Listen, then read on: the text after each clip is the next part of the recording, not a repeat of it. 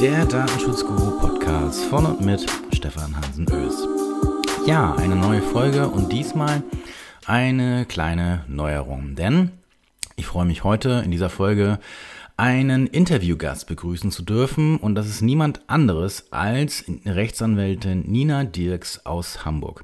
Viele von euch werden sie kennen aus zahlreichen Internetveröffentlichungen, vielleicht auch von Twitter oder vielleicht auch ehemals aus dem oder von dem Social Media Recht Blog. Äh, Nina ist sehr aktiv ähm, in sozialen Medien, äh, vor allen Dingen Twitter und äh, ist so wie ich auch als Anwältin ähm, mittlerweile primär oder zumindest im Schwerpunkt im Datenschutzrecht tätig. Und wir haben heute so eine kleine Plauderstunde, äh, nicht ganz eine Stunde, aber einen kleinen Plaudertalk über das Datenschutzrecht. Ähm, dieses und jenes, ein paar Schlaglichter zu bestimmten Themen und äh, ja, ein lockerer Austausch, wie man das halt vielleicht mal so machen kann. Vielleicht ist das Anlass für weitere Interviews und äh, wenn ihr Vorschläge habt, wen man da vielleicht interviewen könnte, dann schreibt mir doch gerne eine E-Mail. Ähm, vielleicht wird das ja was, keine Ahnung. Äh, ich nehme auch Selbstmeldungen entgegen. Äh, ich garantiere für nichts. Aber ähm, jetzt ähm, würde ich sagen, beginnen wir doch einfach mit dem Interview zwischen Nina und mir. Viel Spaß dabei. Ja, dann äh, neue Runde, neues Glück, beziehungsweise erste Runde, erstes Glück. Das erste Interview im Datenschutzguru Podcast und ich freue mich sehr, dass ich heute die liebe Kollegin Nina Dierks aus Hamburg begrüßen darf. Und äh, vielleicht magst du dich mal vorstellen, Nina. Ah, ja, sehr gerne. Ich freue mich überhaupt, äh, bei dir sein zu können in deinem Podcast. Ähm, ja, Nina Dirks, Rechtsanwältin, habe ich gehört, äh, ist wohl auch so. Ähm, noch dazu sehr, sehr, sehr, sehr viel im Datenschutz unterwegs. Und äh, ich bin jetzt mal ganz offen, du hast äh, mir vorhin Fragen gestellt, wie erzähl doch mal, wie du so zum Datenschutz gekommen bist. Und genau. Und ich dachte, ja, wie erzähle ich das denn jetzt mal möglichst sexy sozusagen? Also Datenschutz ja sowieso als so unsexy gilt. Ähm, ich weiß es gar nicht mehr so ganz genau. Also natürlich äh, kam das irgendwie daher. Ich habe vor irgendwie, glaube ich, acht Jahren damit vor allem gestartet, dass ich Social Media und Recht gemacht habe. Es gab auch den gleichnamigen Blog. Mhm, ähm, genau. halt Internet ja so ist, da gab es ja damals schon diese Norm äh, 13 TMG, wonach man über Datenschutzgeschichten halt aufklären muss und so weiter und so fort. Also waren da die ersten Bezüge zum Datenschutz immer da in allen möglichen Mandaten.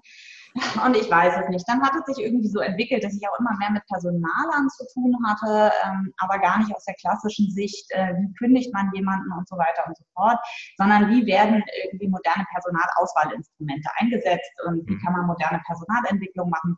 Und dann ergaben sich auch immer wieder wieder datenschutzrechtliche Fragestellungen, wie zum Beispiel Big Data Analysen in HR-Prozessen. Ist das erlaubt? Ja, nein, vielleicht. Und zack, waren wir die ganze Zeit beim Datenschutz. Und so hat sich das eigentlich irgendwie weiterentwickelt. Und naja, dann, äh, ja, das bringt ja auch Spaß, ne? Ja, das stimmt. Das, ja. das, bringt in der Tat Spaß. Ähm, ich denke, viele kennen dich vielleicht auch ähm, über Twitter. Ähm, also neben, neben ich glaube, dieses, dieses Social Media Recht Blog, das kannte, glaube ich, so gut wie jeder damals so in der IT-Branche ähm, was wir ja in gewisser Was wir jetzt der guten Ordnung halber auch noch sagen müssen, es ist nicht tot, das nur archiviert und neu ist alles unter Dirks Digitalrecht, nur der guten Ordnung halber. Ja, genau, da findet, da findet man noch alles wieder aus den, aus den alten Zeiten, den Beginn von Social Media und genau. Ähm, okay.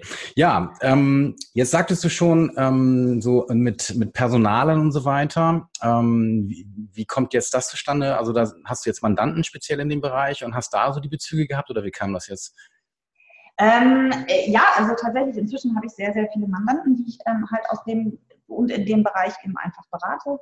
Ähm, und das hat sicherlich was damit zu tun, um ganz ehrlich zu sein, ähm, dass mein Mann nun seit, ich glaube, lass mich raten, 15 Jahren oder sowas ähm, im Bereich Recruitainment unterwegs ist. Sprich, die entwickeln Online-Assessment Center. Mhm. Und okay. das eben Person, moderne Personalauswahlverfahren und alles, was so damit zu tun hat, Baumkulturmatcher und was weiß ich nicht alles. So.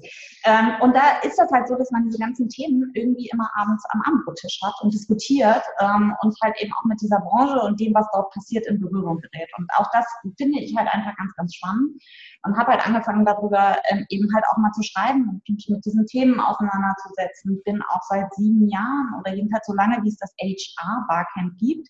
Mhm immer alle Personaler, ähm, bin ich halt auch immer da. Und so hat sich das über die Jahre aufgebaut. Also lustigerweise habe ich noch nicht ein Mandat über meinen Mann sozusagen äh, bekommen, was man da jetzt vielleicht vermuten würde. Ja. Da sich mit dieser Thematik, um ehrlich zu sein, sei es eben Personalauswahlverfahren, sei es Sourcing, ähm, ja, sei es alles, was, was eben nicht konventionelles Arbeitsrecht ist, da sich mit diesem Schwerpunkt irgendwie niemand beschäftigt, ähm, was ich ja ganz schön finde, ist es halt eben so gekommen, dass ich da zunehmend ja immer mehr drauf gearbeitet habe, gesehen worden bin und dann halt eben auch angefragt worden bin. Mhm. Ja. Um, ähm, da sprichst du übrigens auch schon so ein Thema an, ähm, das gerade so im, im ich glaube, das war sogar letztes Jahr oder war es dieses Jahr, äh, seitens der Aufsichtsbehörden so ein bisschen äh, problematisiert wurde. Ähm, ist nun so, wir, wir leben momentan in so einer leicht heiß gelaufenen Wirtschaft, heißt es immer. Das heißt, äh, Personal ist eine rare Ressource. Ja. Und äh, viele Arbeitgeber haben momentan extreme Probleme, überhaupt noch, ähm, sage ich mal, qualifiziertes Personal zu bekommen. Äh, das spiegelt sich übrigens auch wieder ins Datenschutzrecht zurück, weil wir diese ganze, diese ganze Thematik New Work, Remote Work mhm. äh, auch ins Datenschutzrecht und ins, ähm, in die Informationssicherheit reinkriegen. Das heißt, äh, wie sicher ist Datenverarbeitung zu Hause? Darf ich überhaupt Remote Work oder in Altdeutsch quasi Telearbeit irgendwie einsetzen? Geht das überhaupt? Ähm, und nun ist es eben so, wenn ich jetzt neue ähm, neues Personal finden möchte, habe ich eben auch häufig auch die, die Auswahl vielleicht unter vielen, hoffentlich. Bloß dann ist natürlich auch nicht zielführend, äh, wenn ich jetzt alle äh, herankarre zu mir, um die jetzt persönlich kennenzulernen, sondern es hat sich eben doch faktisch durchgesetzt, dass man äh, in enger Art und Weise so, so ein Video-Bewerbung ähm, hat, Video-Assessment hat oder Video-Interviews hat. Um, und da haben die Aufsichtsbehörden, einige zumindest, sich ja doch dann entsprechend ähm, aufgestellt und gesagt, das würde nun gar nicht gehen und schon gar nicht mit bestimmten Tools. Ähm, nun giltst du, glaube ich, auch, wenn ich das sagen darf, als, als progressive Anwältin. Ich meine das sehr positiv. Ähm, Im Hinblick darauf, ja, ich finde es wichtig, ähm, ich mag ja Aufsichtsbehörden, die sind wichtig und richtig und es ist auch okay, dass sie bestimmte äh, Statements äh, sehr pointiert darstellen in eine Richtung. Das ist auch völlig in Ordnung so. Und genauso glaube ich, ist es wichtig, dass es eben Stimmen, sei es jetzt von der Band, Verbandsseite gibt, aber eben auch von uns Anwälten, und Anwältinnen vor allen Dingen auch, äh, um hier auch nochmal einen Standpunkt zu geben, ähm, der auch nochmal andere Gesichtspunkte beleuchtet, dass einfach nochmal diese ganze Diskussionsgrundlage ein bisschen runder wird. Und wenn wir jetzt über das Thema äh, Video-Interviews äh, äh, sprechen, hast du ja auch sehr pointiert damals Stellung genommen. Ähm, wie, wie siehst du das jetzt? Also wie sieht es denn da rechtlich aus mit dieser Zulässigkeit von Video-Interviews? Gibt es da irgendwas Neues, einen neuen Stand oder so? Ja, ähm, also insoweit, den, der ist leider Gottes halt eben nicht breit durch die Presse gegangen, der neue Stand. Also ich äh, fange mal anders an.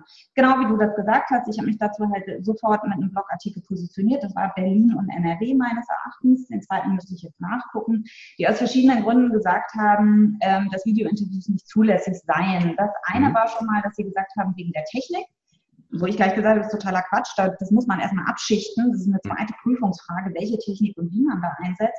Und das andere war aber, dass sie gesagt haben, naja, so Videointerviews seien halt eben nicht erforderlich ähm, und das Persönlichkeitsrecht des Bewerbers würde verletzt, weil man die dabei ja sehen könnte. Ich verkürze jetzt mal ähm, etwas äh, mit Absicht.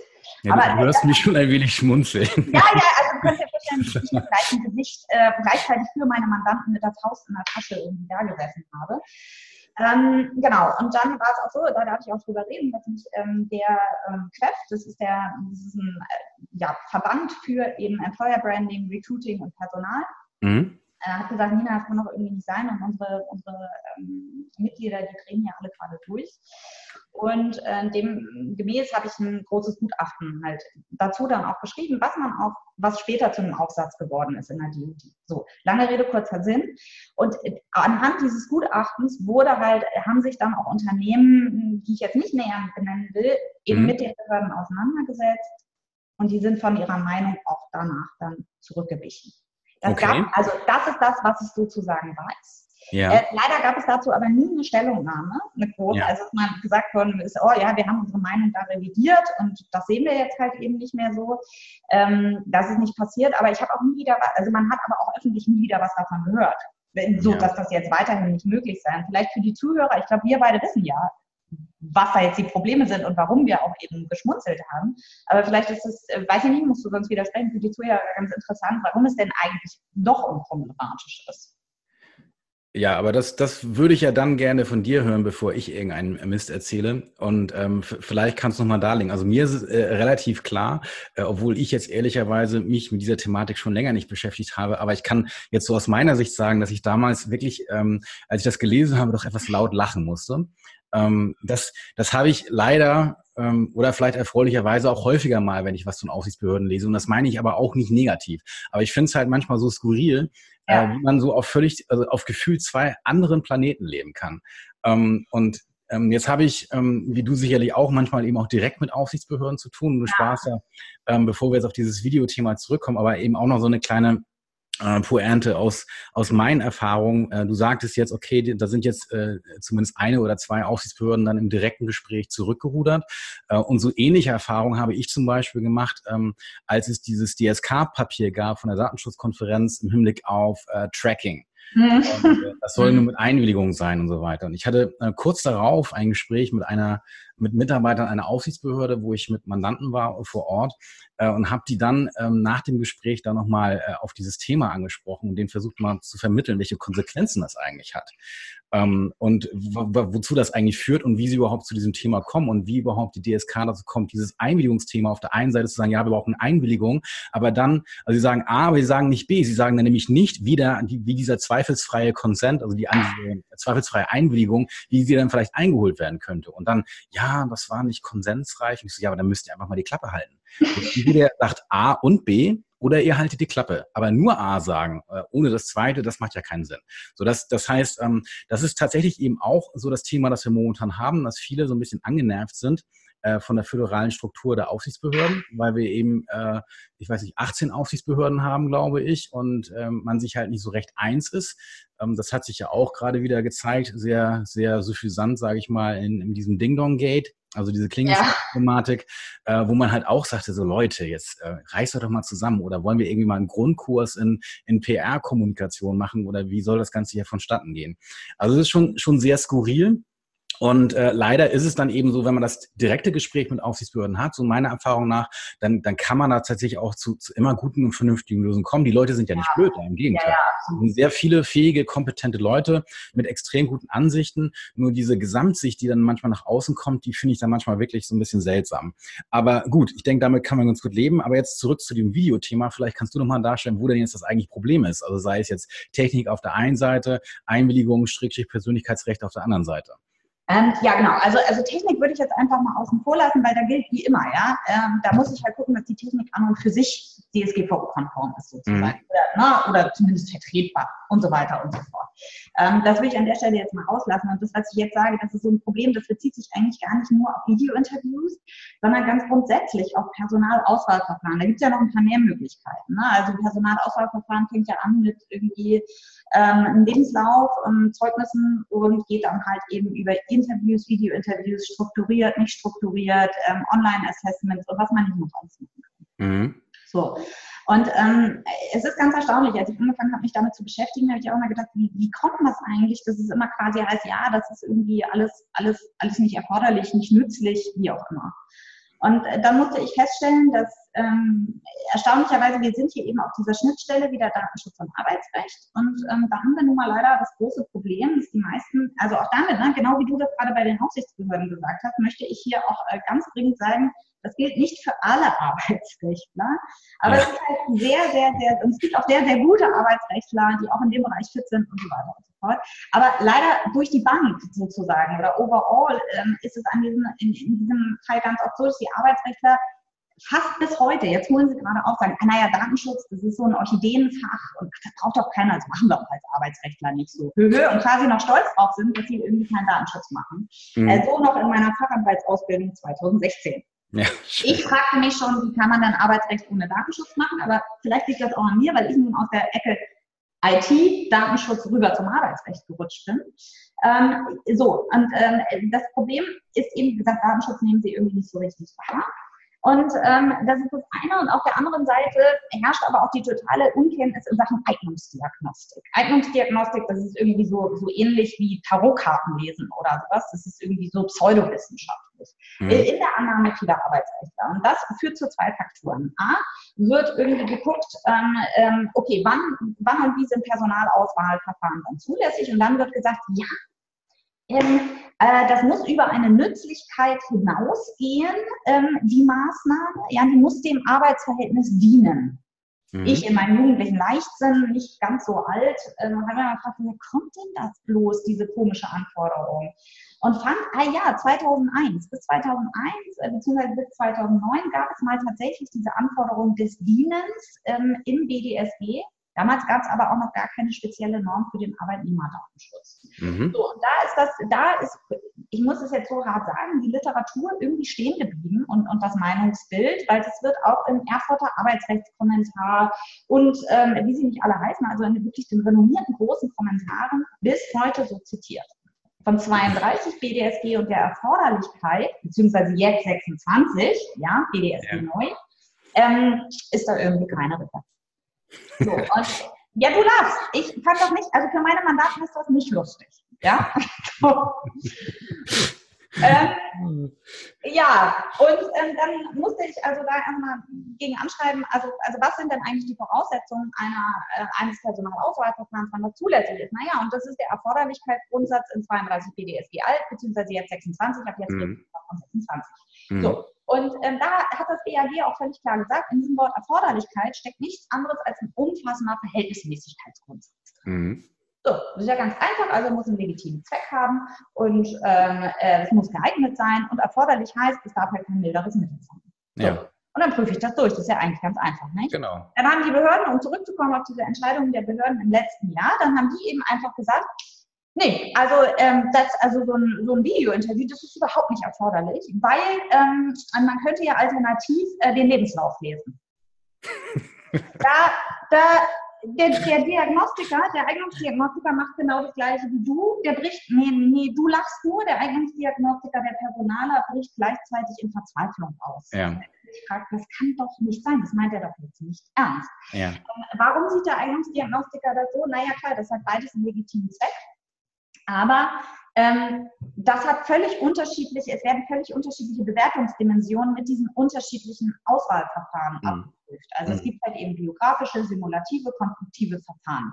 So, deswegen sagt der Eignungsdiagnostiker auch, Mensch, mach möglichst viele verschiedene Verfahren, damit du das halt komplett abdecken kannst. Mhm. So, und äh, da kommen wir wieder zurück in die juristische Prüfung. Wenn ich halt gucken will, ob etwas geeignet ist und vor allem gleich geeignet, dann muss ich diese gleiche Eignung ja erstmal beurteilen können. Ja, Wenn ich aber genau. schon nicht beurteilen kann, ob eine gleiche Eignung vorliegt, dann bin ich natürlich auch ziemlich lost, weil ich dann sofort sage, ja, wieso, wir haben hier doch noch ein anderes Mittel.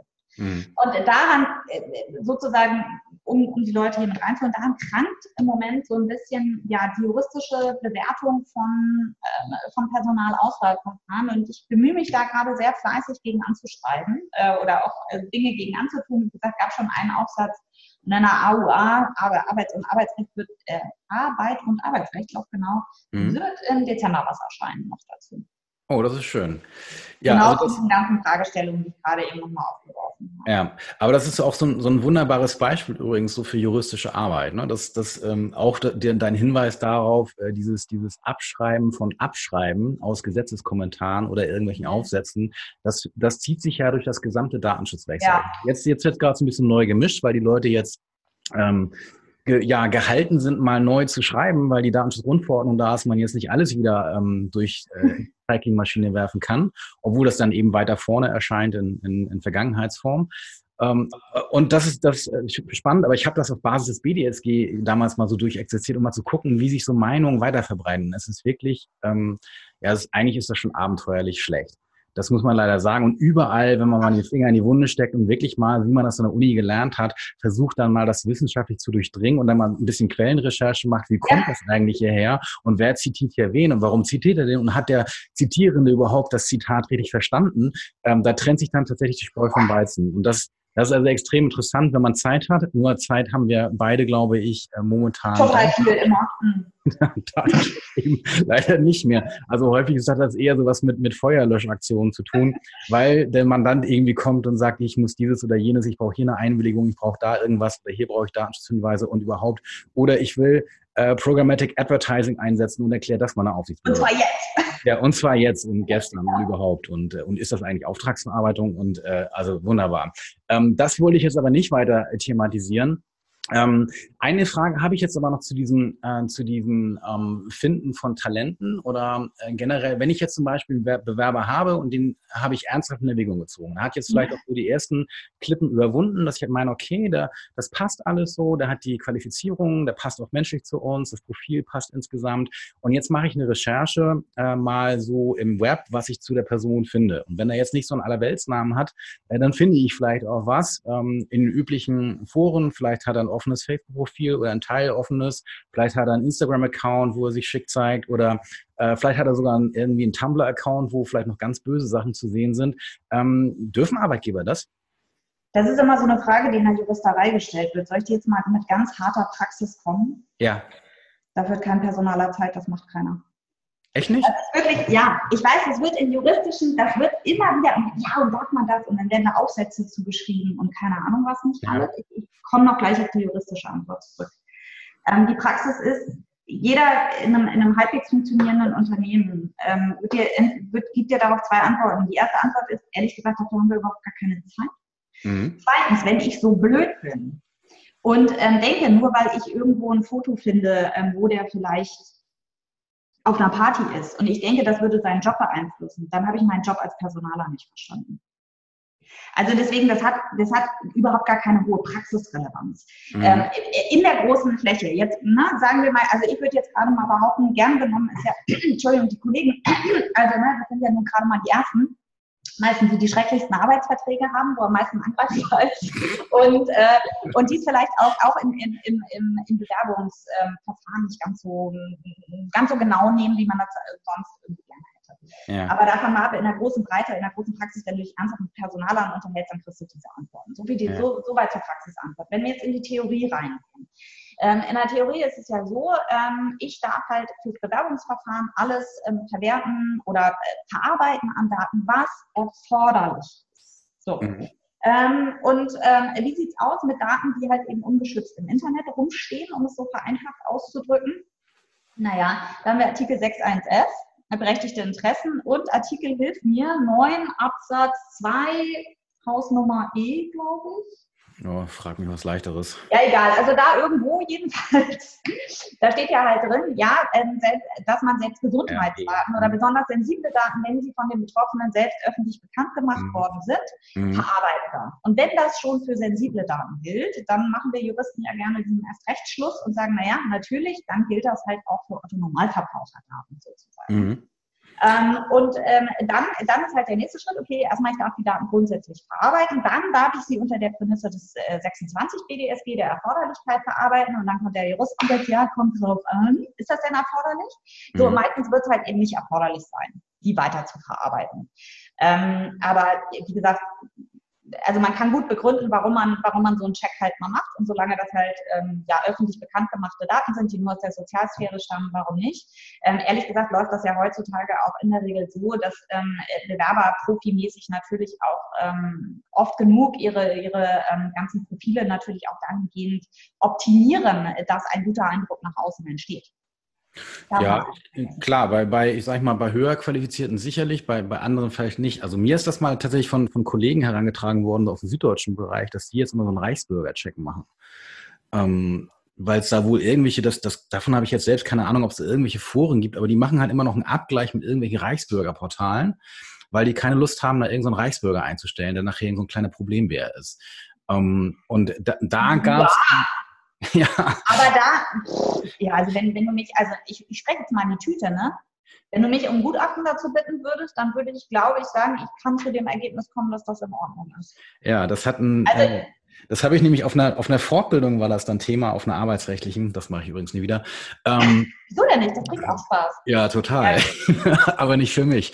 Ähm, und da war das eben auch Thema und da hat eben unter anderem der Referent eben auch noch irgendeine Entscheidung vom, vom BAG, keine Ahnung was, herangezogen und meinte, dass das dann wohl auch zulässig sei. Und äh, ich habe mich da fein rausgehalten, weil äh, ich das immer ganz gut finde, wenn ich mich irgendwo raushalte, wovon ich jetzt nur so gefährliches Halbwissen habe. Und das ist in diesem Bereich, äh, glaube ich, grenzwertig. Aber das ist tatsächlich momentan ein Problem. Und ich bin ähm, auch gerade dieses Jahr äh, von einem Mandanten angesprochen worden, ein Mittelständler, der eben auch keine Lust hat, äh, irgendwelche Leuten, Leute mit, mit rechts, äh, mhm. rechtsextremen Profilen, in Anführungsstrichen Profil meine ich jetzt Persönlichkeitsprofil, da irgendwie heranzuzüchten. Und wir sind aber auch so verblieben, dass da eine Recherche im, im, im Netz nun auch irgendwie meistens so ein bisschen halbgar ist und dass man vielleicht eben im Zuge des Bewerbungsverfahrens einfach mal das eben in qualifizierter Art und Weise auch anderweitig erfragen kann. Also nicht konkret das, ne? Aber man kann ja das trotzdem herausfinden. Das ist noch schwieriger. Ja, ja, klar, aber wie, wie jemand tickt etc. Ne? Ja, klar. Das ist ja sowieso, ich darf ja eh nicht alles fragen und so weiter. Ja, das ist natürlich schwierig. Ähm, aber ich, da soll es ja, das weißt du aber sehr viel besser als ich, äh, entsprechende Anzeichen dafür geben, dass man vielleicht eine Persönlichkeitsstruktur hat, die dem nahe kommen würde, ohne dass das jetzt irgendwie seine. Da muss man aber schon das, ja, aber da, da musst du aber schon, schon, schon knallharte, richtig, also das ist jetzt nicht böse gemeint gegenüber deinem, deinem Mandanten, da müsste der aber schon richtig gute Recruiter da sitzen haben, die wirklich erfahren sind in Eignungsdiagnostik, die strukturierte Interviews machen, die daraus ähm, äh, Validität, also ähm, das validieren können, die Interviews. Mhm machen ähm, und so weiter und so fort. Also das anhand eines Interviews, das ist also so ein bisschen so dieser, dieser Glaube von vielen hm, noch Geschäftsführern, Recruiter nach dem Motto, naja, also wenn ich den dann vor mir sitzen habe, ne, Nasenfaktor, ja. wissen wir schon, wie es läuft. Ja.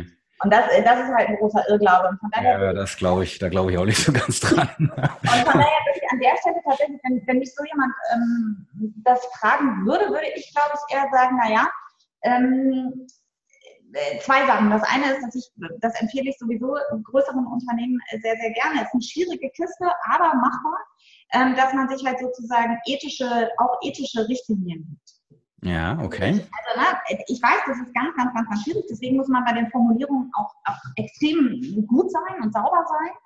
Ähm, aber dass man halt eben sagt, okay, wir haben bestimmte Unternehmens, Unternehmenswerte. Ethik klingt immer so. Nennen wir es Werterichtlinie, Unternehmensrichtlinie ähm, wo man halt bestimmte Dinge halt eben auch, auch festhält, in welche Richtung es geht und dass das eben zum Beispiel eben nicht gegen freiheitlich demokratische Grundordnung laufen soll, bla bla bla bla. Mhm. Ja, alles hübsch formuliert und so weiter und so fort. Äh, und dann kann man umso eher natürlich auch vertreten, dass irgendwie so eine, auch so eine Background-Recherche erforderlich ist. Äh, das ist das eine. Das andere ist, ähm, jetzt mal unter uns, wir sind ja zu zweit. Ja, also ich meine, die Background, die Background-Recherche, wer bekommt die mit? Niemand. Nö, de facto nicht. So. Und, ähm, und da glaube ich tatsächlich, das ist, das war jetzt, glaube ich, ein anderer Mandant von dir ja, oder weiß ich, mit dem Reichsbürger-Quatsch da? Ja, das ist mir nur zugetragen worden. Das waren keine Mandanten Oder. Ähm, ähm, genau, also da glaube ich, dass man, äh, dass man, wenn man weiß, wo man da gucken kann äh, und auch wenn man so ein bisschen weiß, in welchen Foren irgendwie jemand sein könnte, ähm, glaube ich, ist das erfolgreicher. Ähm, und man kann halt eher die Nonsens-Absage schreiben. Schönen guten Tag, Herr Müller. Leider ähm, gab es qualifiziertere Bewerber als Sie, deswegen können wir Sie nicht weiter im, ähm, in, in unserem Bewerbungsprozess berücksichtigen. Mhm. Kann man viel, viel eleganter und ruhiger zur Wahl wegschieben, als wenn man die Leute erst im Bewerbungsgespräch da sitzen hat. Ja. Und der dann hinterher damit ankommt, sie haben unzulässige Fragen gestellt. Also das, das glaube ich so ein bisschen. Wie gesagt, und, aber beides, also ganz verhindern kann man beides nicht. Dann muss man halt reagieren, wenn, wenn die großen, das habe ich in, alles schon in ganz fürchterlicher Art und Weise gemacht, erzähle ich gleich. Ähm, wenn das sozusagen dann nach außen tritt, dass jemand tatsächlich eine, ähm, eine Gesinnung mit sich trägt, die A schon hart an der Grenze des, des, ähm, des ja, Rechtswidrigen ist und B dann unternehmensschädigend wird, ähm, ich glaube, so ganz kann man das vorher immer nicht ausschließen, weil wenn jemand da zum Beispiel geschickt ist, ja, dann findest du nicht, auch wenn du eine Background-Recherche machst, findest du da nicht, in welchen Rechtsordnungsforen mhm. da der ist oder Reichsbürger oder meinetwegen auch linksradikal oder militante Veganer oder was weiß ich. Und das war nicht nur in eine Richtung jetzt so zu drängen. Nee, das, das, ähm, denen klar, also dass ich jetzt kein Freund von Reichsbürgern bin, das dürfte bekannt sein. Äh, aber das geht ja in jede Richtung. Ich hingegen ne? also, Man muss mal bei Twitter bei mir gucken. Mhm. Ja, also ich, ich, ja, das genau, das kann ich nur empfehlen und äh, ich beneide dich auch nicht um die, um die Trolls, die, die dir da die Kommentare hinterlassen. Also das, das muss man äh, vielleicht einfach so hinnehmen. Gut, ähm, vielleicht nochmal ein anderes Thema. Mal angenommen, das kommt ein Mandant zu dir, ähm, der möchte ein Firmen-Event machen, wo Fotos gemacht werden, die bei Facebook gepostet werden sollen. Was sagst du dem? Weil wir äh, vorhin auch schon gesagt habe, dem sage ich ganz ehrlich, egal wie sie es machen, alle Lösungen sind derzeit etwas unbefriedigend, aber ich erkläre Ihnen jetzt mal, was Sie machen könnten. Und was meine persönliche Meinung dazu ist. Ich bin ganz äh, ohr. Ja, ähm, und dem sage ich dann, naja, wir haben einerseits die Möglichkeit, ähm, sich mit Anmeldung des Events eine Einwilligung ähm, einzuholen, dass halt Fotos gemacht werden und die auch veröffentlicht werden dürfen und wo und überhaupt und sowieso. Und wenn ich Nein äh, sage? Ja, Moment, ja, dann, ähm, dann wäre es halt eben so, dass man sagt, okay, unter dieser äh, Bedingung können Sie halt dann leider vielleicht nicht an unserem Event teilnehmen. Auch jetzt wieder Klammer auf, kommt alles auch drauf an, was sind das für mhm. Events und so weiter und so fort. Mhm. Ne? Das funktioniert natürlich nicht bei Weihnachtsfeier. Bei, genau, bei der Weihnachtsfeier funktioniert das eben zum Beispiel nicht. Aber ich, ich gehe jetzt, weil du hast einfach nur Veranstaltung erstmal gesagt, deswegen sage ich jetzt bei hier, wir machen eine Konferenz. Nee, ich sag Weihnachtsfeier. Lass mich doch jetzt, jetzt kann ich mal mein Case nicht aufmachen. okay, ich, ich, bin, ich nehme das zurück. Weihnachtsfeier diskutieren wir gleich. ähm, genau, dann kann man da eben, wie gesagt, dann weiß ich einerseits halt eben Einwilligung und so weiter und so fort. Ähm, dann kommt äh, gerne als Einwendung, ja, aber geht das nicht irgendwie auch anders, weil ich habe gehört, diese Einwilligung könne man nunmehr ähm, nach DSGVO ähm, grundlos widerrufen. Mhm. Dann sage ich, ja, das ist ja schön und gut, aber DSGVO ist jetzt irgendwie nicht das mega super Grundrecht oder das mega super rechte Schwert, was wir hier haben. Ähm, auch hier muss man mal ein bisschen gucken. Sinnvoll wäre es, zum Beispiel in diese Einwilligung dann reinzuschreiben, dass diese Einwilligung nur zurückgezogen werden kann, ähm, äh, bei gewichtigen Gründen. Ja, so wie es ähm, A, das BAG bei Mitarbeiterfotos, aber das ist jetzt was anderes, beziehungsweise vorher auch noch ein Kunsturhebergesetz war. Das heißt nur, ich kann nicht mit einmal mir morgen überlegen, ich will das nicht mehr und dann wird es zurückgezogen. Warum soll diese Überlegung, war das auch vorher so, dass die Rechtsprechung im Bereich des Urhebergesetzes gesagt hat, nee, nee, nee, so, so, so geht das nicht, mhm. weil man sich natürlich auf die Aussage eines Einwilligenden verlassen können muss, vor allem dann, wenn man wirtschaftliche Dispositionen vornimmt. Was sagt dieses Juristenwort wirtschaftliche Dispositionen? Ganz einfach, man Fotos, drückt die, druckt die in eine Broschüre äh, und macht das in einer Auflage von XYZ, dass ich dann nicht mit einmal sagen kann, ach nee, doch nicht und alles muss eingestampft werden. So. Genau aus dem Grunde sagt dann eine Gegenmeinung, ah nee, das ist ja auch alles doof mit diesem Widerruf der Einwilligung. Ähm, und die DSGVO sieht das ange sähe das dann angeblich ja auch gar nicht vor, dass ich da irgendwelche Bestimmungen im Rahmen der Privatautonomie machen könne. Und von daher 6.1f ist doch viel toller und viel besser. 6.1f ist hier wieder berechtigtes Interesse. Und der Veranstalter hätte ja ein berechtigtes Interesse an den Fotos. Äh, und ähm, es würde ja auch kein überwiegendes Interesse des Betroffenen da sein. Mhm. Und dann bin ich immer so ein bisschen, aha, Aha. Warum? Genau, warum? Also dann frage ich mich immer, warum? Also ja, weiß ich nicht. Also ja, klar, ich würde jetzt auch erstmal sagen, Mensch, gehst du auf eine Konferenz, wird ein Foto von dir gemacht, was kannst du denn dagegen haben? Aber vielleicht hat er seiner Frau erzählt, er ist in München, ja, und die Veranstaltung ist in Frankfurt und das ist irgendwie ein bisschen merkwürdig, weil da war die Affäre oder so. Ich, keine Ahnung, weiß ich nicht, aber vielleicht hat er dann Grund irgendwie zu sagen, doch, doch, nee, nee, ich habe ja schon ein Interesse daran, dass ich da irgendwie nicht, nicht drin auftauche. Mhm. Äh, was auch immer, das ist das eine. Und das andere ist, dass ich ja halt auch, ähm, das darf man ja auch mal nicht vergessen, dass ich auch im Falle von einer Verarbeitung auf Rechtsgrundlagen nach B, C, B, E, F, also ähm, die Möglichkeit in der Regel nicht von allen, aber es eine Widerspruchsmöglichkeit gibt. Nicht Widerruf, sondern eben Widerspruch. Ja. Und ähm, ich auch da sagen kann, ja, ja, du hast es zwar auf eine ordentliche Rechtsgrundlage gestellt, aber ich habe jetzt auch hier einen wichtigen Grund, ich möchte das nicht mehr. Mhm.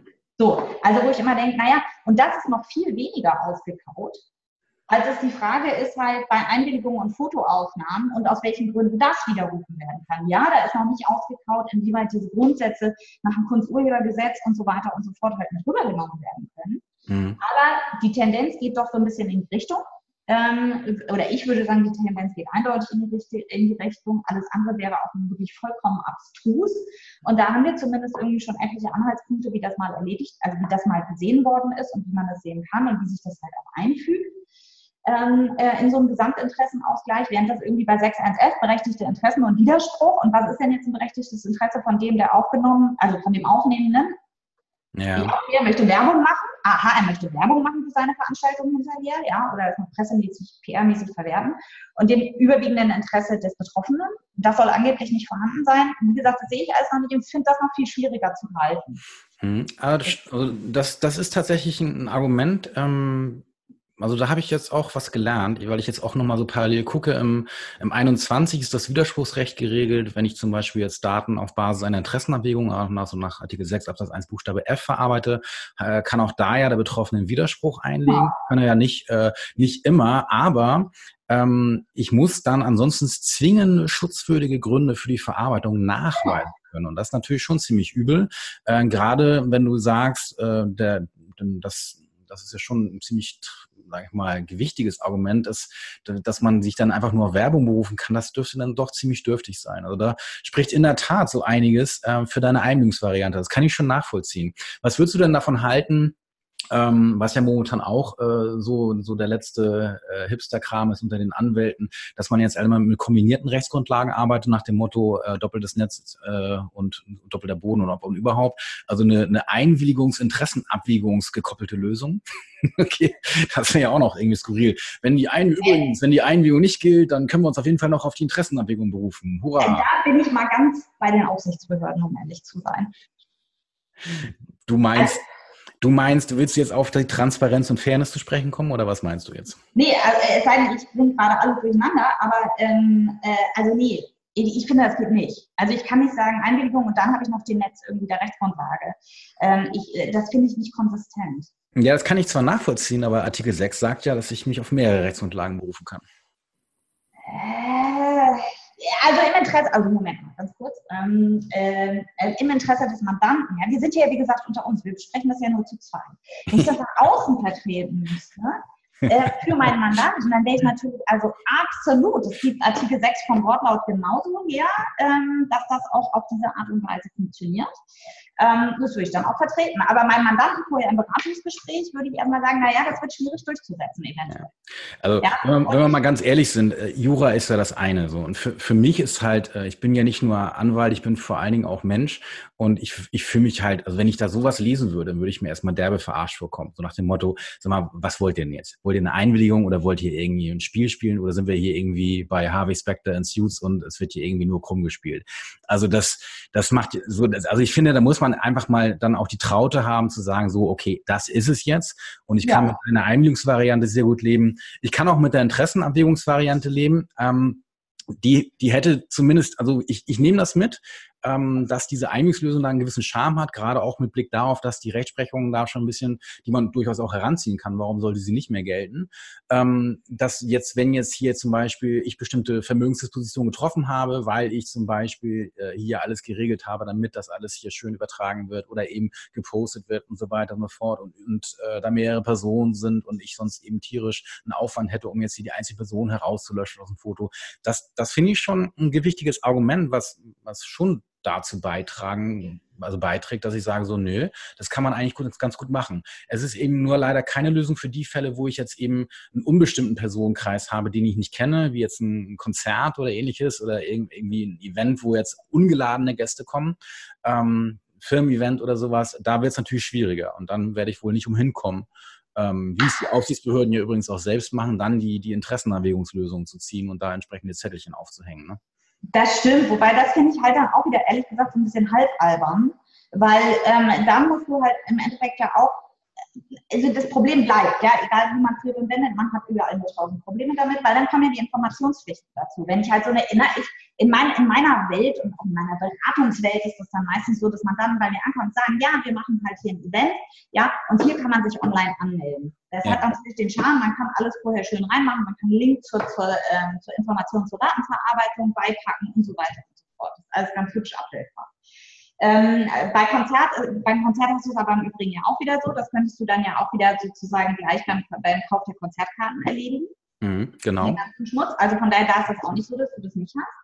Und äh, Firmen-Events mit, da kommen unbekannte Leute, ist natürlich auch die Frage, wie oft passieren Firmen-Events, wo wirklich unbekannte Leute kommen. Ja, klar. Ähm, keine Anmeldung hast oder nicht zumindest einen Eingang nochmal und zurückkommt, aber ja, die Behörden machen das ja auch so. Da sind wir wieder bei denen, naja, also manchmal, ne, dann kommt das DSK-Papier raus, wo irgendwie steht, ihr müsst das alle so und so machen und dann sind sie selber dabei, oh, das müssen wir ja auch anwenden. Das ist ja, äh, das ist ja jetzt ähm, doof und kompliziert. Ja. Wir gehen mal den kurzen Dienstweg. So. Und äh, so ein bisschen ist das ja, bei dem wir, wir hängen hier mal kurz was auf und schreiben, ja, wir nehmen sie jetzt auf und bla bla bla bla bla. Da sind ja auch die Informationen, da sind eben die Informationspflichten nach Artikel 13 aber noch nicht so richtig erfüllt, finde ich. Ja, stimmt. Ähm, ja, klar. Da, kann ich, da kannst du natürlich wieder sagen, okay, ich habe jetzt diesen geschichteten Ansatz, diesen Layered Approach und habe halt die, die grundlegenden Informationen und habe dann noch einen hübschen Link mit den erweiterten Informationen, wie auch da immer. Da bin ich ja auch total dabei. Ich genau. Freund von Medienbrüchen, wie es immer so schön heißt, ich finde das Wort Medienbruch schon so bescheuert, naja. Ähm, äh, das finde ich total super. Ähm, aber wie gesagt, ich, ich, ich finde das halt grundsätzlich ein bisschen schwierig. Am besten noch und dann, und dann kann man sich noch einen roten Doppel irgendwie aufs Jackett machen, wenn man dann nicht fotografiert. ja, oder auf die Stirn. Ja, also das ist halt dann irgendwie äh, so endgültig absurd und ehrlich gesagt bin ich auch mal so ein bisschen so bei solchen Sachen, ähm, ich zeige halt die verschiedenen Varianten auf und sage auch immer, überlegen Sie sich, wie wahrscheinlich das ist, mhm. ähm, dass da irgendwas passiert. Ja? Mhm. Ähm, ist ja auch das nächste. Also ich meine, mal angenommen, auch man hat eine Firmenveranstaltung. Ähm, auch da, wenn ich, äh, da gilt das ja ganz besonders. Ne? Also wenn ich meine Mitarbeiter, wenn ich, wenn ich Fotografien meiner Mitarbeiter verwenden will, BAG, ähm, mhm. Da sind wir ja, da sind wir nicht nur in der DSGVO, da sind wir halt eben auch ganz allgemein wieder in 26 BDSG und in der Rechtsprechung des Bundesarbeitsgerichts, die ähm, dazu gesagt haben, naja, wenn man Fotos von Mitarbeitern verwenden will, äh, im werblichen Kontext, der ja sehr weit ist, dann brauche ich dazu eine schriftliche Einwilligung. Mhm. Ja, da würde ich gar nicht immer mitgehen, aber ähm, ähm, grundsätzlich brauche ich eine separiert vom Arbeitsvertrag. Also es würde auch nicht reißen, wenn zum Beispiel im Arbeitsvertrag drinsteht, naja, immer wenn es mal zu Fotosituationen kommen kann, sei es, Sie sind bei einer PR-Veranstaltung oder Sie sind hier oder Sie sind auf der Weihnachtsfeier und dürfen wir Fotos von Ihnen machen und sie verwenden. Das würde auch nicht ausreichen. Das würde überhaupt nicht gehen. Und dann, dann, aber zurück zur, zur Praxis dann auch so ein bisschen, ähm, auch an der Stelle wieder, ähm, gut von zum Beispiel von Weihnachtsfeiern ähm, äh, von großen Unternehmen ist das eher selten, dass sowas dann tatsächlich äh, und, und, ja, einfach mal so in eine Broschüre gedruckt wird. Ne? Da, da, muss man den Leuten dann auch ganz klar sagen, nee, hört mal zu. Also das finde ich toll, wenn ihr das machen wollt, so im Sinne Employer Branding und, und, und Realistic Job Review und was nicht alles da die Schlagworte sind, wo sowas dann dazugehört. Mhm. Da macht das, aber dann fragt die drei Leute, von denen Fotos, die ihr jetzt verwenden wird, wirklich. So, und das, das, das nächste ist ja wieder, dann kannst du da auch wieder dann sagen, muss wieder mit dem Schmutz auf dem Kunsturhebergesetz auch kommen, öffentliche Veranstaltungen, ja, nein, vielleicht, Versammlungen, ja, nein, vielleicht. Und dann sage ich denen aber auch, da das Problem hat man, ah, jetzt fällt mir doch was ein, wo fremde Leute dazukommen und wo es nicht kontrolliert wird. Betriebsfeste. Ja. Betriebsfeste ja. mit Familienanhang. Ja, genau. Das, mhm. das macht der deutsche Mittelständler ja gerne und das ist auch eine schöne Sache. Ähm, äh, wo es dann heißt, ja, hier Mensch, Grillwurst und Hüpfburg und eine Band spielt und irgendwie bringt eure Familie mit. So, und da sage ich denen dann auch immer, ja, okay, also verstehe ich, dass ihr das vorhabt, das bietet sich auch total an, davon Fotos zu machen, aber erstens, egal wie süß das blonde Mädchen ist, was auf der Hüpfburg hüpft, ja, von dem macht ihr nicht mal eben ein Foto, ähm, beziehungsweise ja, also kommt nicht auf die Idee, das ohne irgendjemanden zu fragen, zu machen und zu verwerten. Mhm. Ähm, und dann sage ich halt, okay, wenn ihr das beabsichtigt, das dafür zu machen, dann müsst ihr halt wirklich die Einwilligung einfach einholen von den Leuten, die da draufstehen, wenn ihr auf der sicheren Seite da an der Stelle stehen wollt. Ja. Weil da würde also da würde ich halt auch zum Beispiel nie, also ich habe als Angehöriger kein Recht, also ganz sicher ein überwiegendes Interesse daran, nicht in der Firmenbroschüre oder auf der Webseite aufzutauchen. Ja, das ich, da sind wir uns ganz einig, das sehe ich in der Tat genauso. Ähm, also in dieser Konstellation, wo ich halt sagen würde, nee. Und da sehe ich mich dann auch mal so ein bisschen als Papa übrigens sofort in der Rolle und ja. würde halt sagen so, nee Leute, hier Fotos von, von unseren Kindern gibt's hier erstmal gar nicht. Mhm. So. Ja, da bin ich ja genauso. Ja, ja, Es, sei denn, es sei denn, die wollen das unbedingt selbst und ich halte äh, Fotograf und Medium für vertrauenswürdig. Ja. Dann ist das für mich fein. Aber ansonsten nicht. Aber kommen wir nochmal zum anderen Thema. Wir hatten ja schon Weihnachten angesprochen. Ähm, verschickst du äh, äh, Weihnachtskarten? Das ist jetzt ganz ganz langweilig im Sinne einer DSGVO-Diskussion. Ähm, äh, ähm, vielleicht ist es immer an dir vorbeigegangen oder du warst nicht mit drauf. Also ich halte es seit Jahren so, dass ich keine verschicke, sondern es gibt auf meinem Blog immer eine Weihnachtsgeschichte. Und diese Weihnachtsgeschichte. ich erinnere mich. Du? Und diese, der, ist Gott sei Dank doch drauf äh, auf der Liste. Nein, aber ähm, ja, und die verschicke ich halt immer an alle meine Mandanten und ich spende halt immer ähm, an Weihnachten. Also ich es klingt jetzt blöd, ich spende nicht nur an Weihnachten, aber an Weihnachten suche ich mir eigentlich dann immer noch, noch mal speziell ein Projekt, wo ich sage, okay, anstatt eben Geld für Weihnachtskarten und Weihnachtsgeschenke auszugeben, geht das dann halt dahin. Schade, jetzt hast du mir die ganzen Spaß verdient, was, was, was Weihnachts-E-Mails und so weiter angeht. Aber das würde ich jetzt auch nicht thematisieren, glaube ich, weil das damit zerbrechen sich jetzt ganz viele andere den Kopf, was jetzt mit den Weihnachts-E-Mails ist, die man sich so schön ausgedacht hat, um die Postkarten abzulösen oder die Grußkarten oder wie auch immer. Und jetzt auf einmal merkt, oh, das kann ja vielleicht auch schwierig werden. Ja, aber, aber das wird, ja? Okay, so, aber was, was soll man sich denn da jetzt groß den Kopf zerbrechen? Das verstehe naja, ich. Das Problem ist ja wieder, ähm, wenn die Weihnachts-E-Mail als mittelbare Absatzwerbung zu sehen ist oder Absatz, oh. dann habe ich vielleicht gegenüber meinen Bestandskunden das Problem, dass ich vielleicht ein, ein Problem habe. Und äh, das, deswegen spreche ich es an. Das ist momentan bei, bei also ich habe diese Tage, die, die Frage kommt sicherlich einmal am Tag momentan hier irgendwie. Echt? Ja. Oh, thank God. Nee, das kommt, ähm, Gott sei Dank, Gott sei Dank nicht. Aber was wollen die denn in dieser E-Mail äh, machen? Wollen sie gleichzeitig dann noch ihr Produkt anprangern? Nö, aber das ist ja so, ja im Prinzip, das, das, das, das ist eben genau die Diskussion, die man halt führt. Also erstmal versuche ich sie immer dahin zu bewegen, dass keiner Bock hat auf diese 0815 Kampagnen. Ja, das, genau, ja, ja. Äh, dass man das vielleicht einfach besser lassen kann. Das möchten aber einige nicht hören.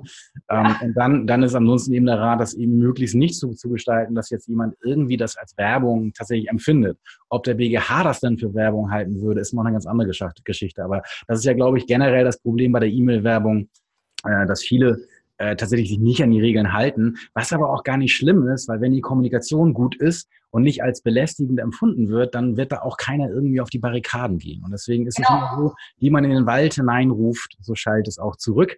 Und äh, ja, das kann ich dem Mandanten immer nur wieder sagen. Das, das Recht ist das eine und der menschliche Umgang miteinander ist das andere. Und dann muss man sich halt einfach mal fragen, ob das jetzt irgendwie ähm, guter Stil ist, ob das im Sinne von die Extrameile gehen ist oder ob das wieder 0815 irgendein Quatsch ist, den man nicht gebrauchen kann. Und dann bin ich froh für, über jeden Mandanten, der dann einfach entweder sich nochmal die Mühe macht, das ordentlich zu machen und mit Liebe oder es eben einfach zu lassen. Ja, aber ähm, Nina, wir sind soweit äh, durch mit der Zeit. Ich äh, fürchte, wir müssen das beenden und würde mich vielleicht über eine Fortsetzung freuen. Ich möchte mich ganz erstmal herzlich bedanken für das Gespräch. War für mich sehr interessant und habe auch äh, wieder was gelernt. Das ist also immer wieder äh, ein kleines Ereignis. Und, ähm, ehrlich gesagt, ja? Das freut mich jetzt sehr, weil sonst ist es ja äh, in der Regel so, dass ich immer das Gefühl habe, ähm, äh, dass ich von deinen ganzen Ausführungen äh, profitiere, ähm, äh, wo ich dann nicht die Möglichkeit habe, dir direkt zu sagen. Wobei es stimmt gar nicht, manchmal tue ich das ja auch, sowohl persönlich als Das stimmt, ja, richtig. Ja, Nö, ähm, aber es, also. Das freut mich dann jedenfalls. Aber ja, also das, so, so, ein Austausch, äh, das, das ist tatsächlich immer, ich finde, das, das ist, äh, ist ja immer gut, man gerade durch das Nachdenken jetzt sogar live hier, ähm, kommt doch die, die ein oder andere Erkenntnis durch und was sich dann sicherlich auch in, bei mir in der Praxis dann mal, dann mal tatsächlich ja, tatsächlich auswirken wird. Und das finde ich gut. Aber ähm, wer jetzt irgendwie mehr von dir lesen will, dich unbedingt beauftragen will, solltest du Ressourcen haben. Äh, wie findet man dich? Ähm, ähm, Anwaltskanzlei Dirks, ganz. Ach, Nina Dirks. Einfach Nina Dirks googeln. Äh, viele Wege führen nach, oder, oder nicht googeln natürlich, sondern äh, eine der anderen wertvollen Suchmaschinen äh, verwenden. Nee, ganz im Ernst. Anwaltskanzlei Dirks, Dirks Digitalrecht, Nina Dirks, Twitter, man findet mich, glaube ich, würde ich mal behaupten. Sehr schön. Ja. Nina, hat ganz lieben Dank für das, für das äh, nette Gespräch. Hat mich wirklich sehr gefreut und ja, ich wünsche dir noch alles Gute und eine hoffentlich auch, hoffentlich, hoffentlich auch halbwegs besinnliche Weihnachtszeit. In diesem Sinne, ja, hoffentlich bis zum nächsten Mal. Das wünsche ich dir auch alles, Stefan.